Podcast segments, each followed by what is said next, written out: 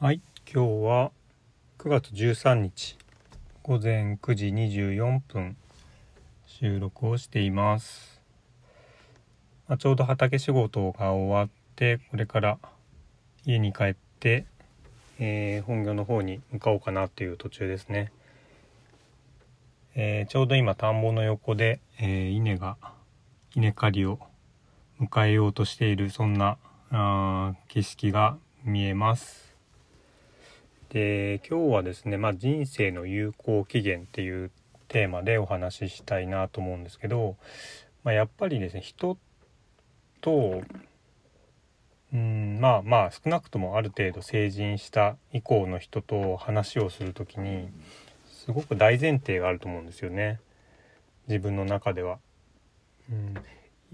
それはその生きる日々の中で生きている日々の生活の中とかいろんな何かを決めてこうっていう時にえっ、とまあ基本的に自分は死ぬし周りの人もいつか死ぬっていうことを前提に考えてるかどうか。もちろんああの全部ねあのあえて口に出すことはないと思うんですけど基本的にまあ少なくとも自分はいつ死ぬかわからない。ていう前提で生きているしあの、まあ、もちろんその瞬間になればね恐怖も感じると思うしあの別にあの達観してるわけじゃないんですけどね。でもあの生き物である以上いつかは死ぬ。っていうことを大前提においていろんな活動をしたり意見を持ったり話をしたりみたいなそういうことがこう根底にあるっていうことを僕はなんかうん求めてしまうんですよね。なんかそれが全てじゃないかなと思っています。でまあ自分は今51歳でまあ50歳まあざっくり50歳って今言っちゃいますけど50歳って結構いい年なんですよね。でまああのこれを聞いてる方が今何歳なのかちょっとわからないですけど自分は自分が50歳っていう感覚を未だに持てないでいるいてで自分の年齢を50歳って書くこと51歳って書くことにえっと非常にまだ抵抗を感じています。で30歳になる時も40歳になる時も全然そんなことは感じなかったんですけど50歳だけはねすごく抵抗を感じてしまうんですよね。なんでなんでしょうね。うんちょっとそれはまだよく分かってないところもあるんですけどまあ少なくとも50歳になった時の実感として一番思ったのは、うん人生の半分は超えたなっていう感覚ですよね。うん、まあ自分が何歳まで生きるかわからないっていう最初の話とは矛盾するとは思うんですけどあのーまあでもこの先何歳であのー天寿を全うするのかまあわからないですけどうん、まあ、少なくとも半分は超えたな、まあ、別にあの数字的に100歳をねあの死ぬ時と決めているわけではないものの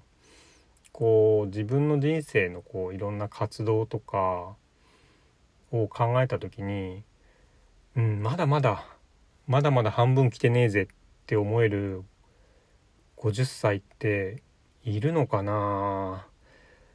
あんまりいないんじゃないかなって本当思いますね。40歳代の時はねそんな感じ思ってなかったんですけど50歳になった瞬間にそう思いましたね。もうこれからは基本的には折り返し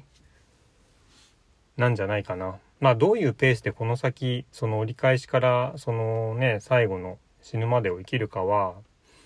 まあいろんな環境にもよるしあのまあ好きあのその人のペースで走れば走ればというかね生きていけばいいと思うんですけどうん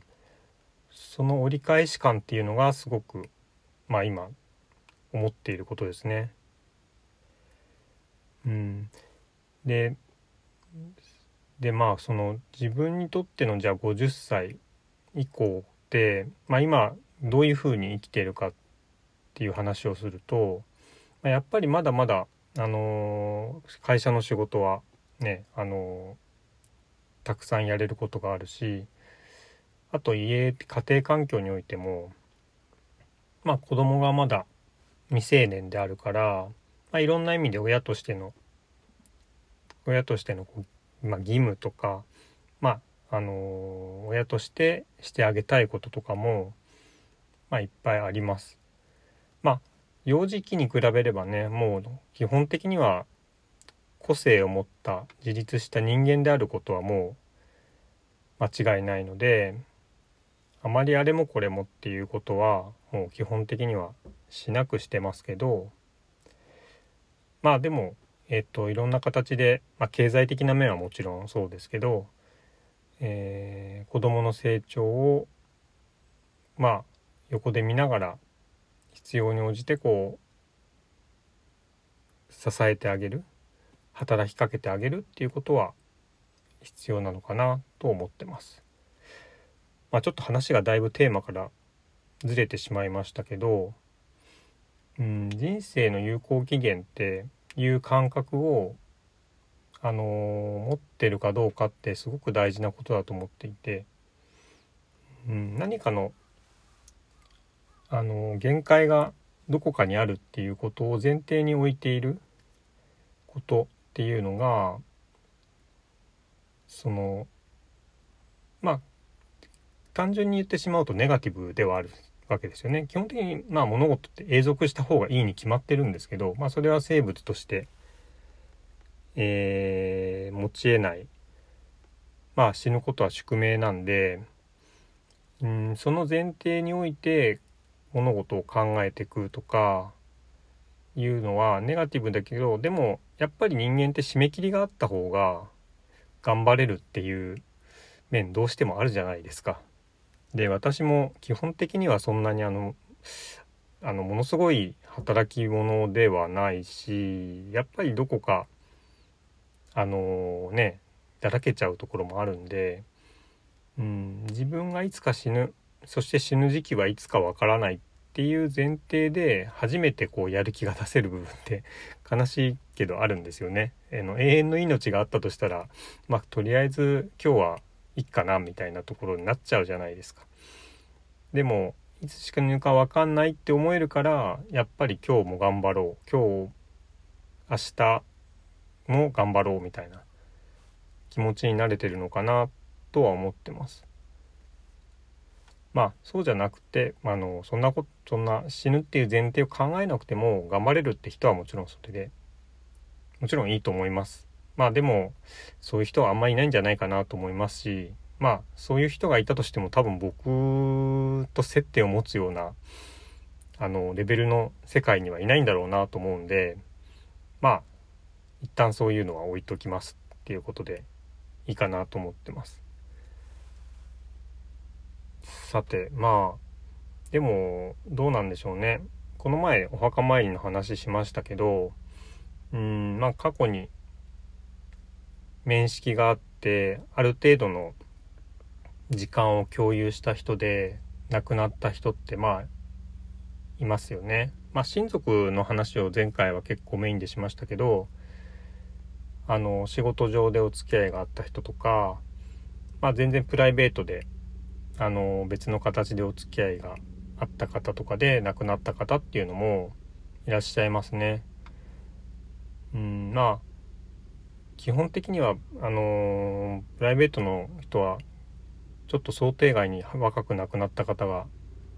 結構多いですけどまあそういう人たちと自分は基本何ら変わらない一人の人間ではあるのでうんまあ50歳で亡くなる50歳代で亡くなる方も世の中にはいっぱいいますしね。